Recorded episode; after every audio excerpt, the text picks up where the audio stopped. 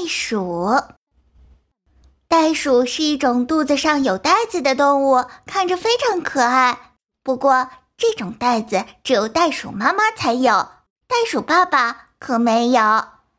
袋鼠的前肢特别短小，所以它怎么也学不会走路。不过，它的后肢发达，非常适合跳跃，所以也会用跳跃代替走路。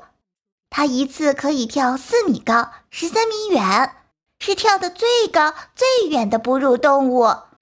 袋鼠的尾巴不仅又粗又长，还有多种功能。如果遇到敌人时，可以当武器，起到防御和攻击的作用；而平时休息时，则可以用来支撑身体的重量，不让自己摔倒。在跳跃中时，又可以起到平衡的作用，让自己跳得更远更高。袋鼠会把家安在树丛里或者石洞树洞里，有的袋鼠干脆自己建造大房子住。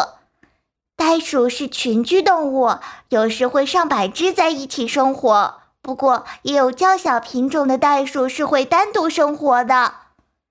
袋鼠家族很排外，他们不喜欢外族成员进入他们的群体。刚生下来的袋鼠宝宝身上没有毛，视力也非常差。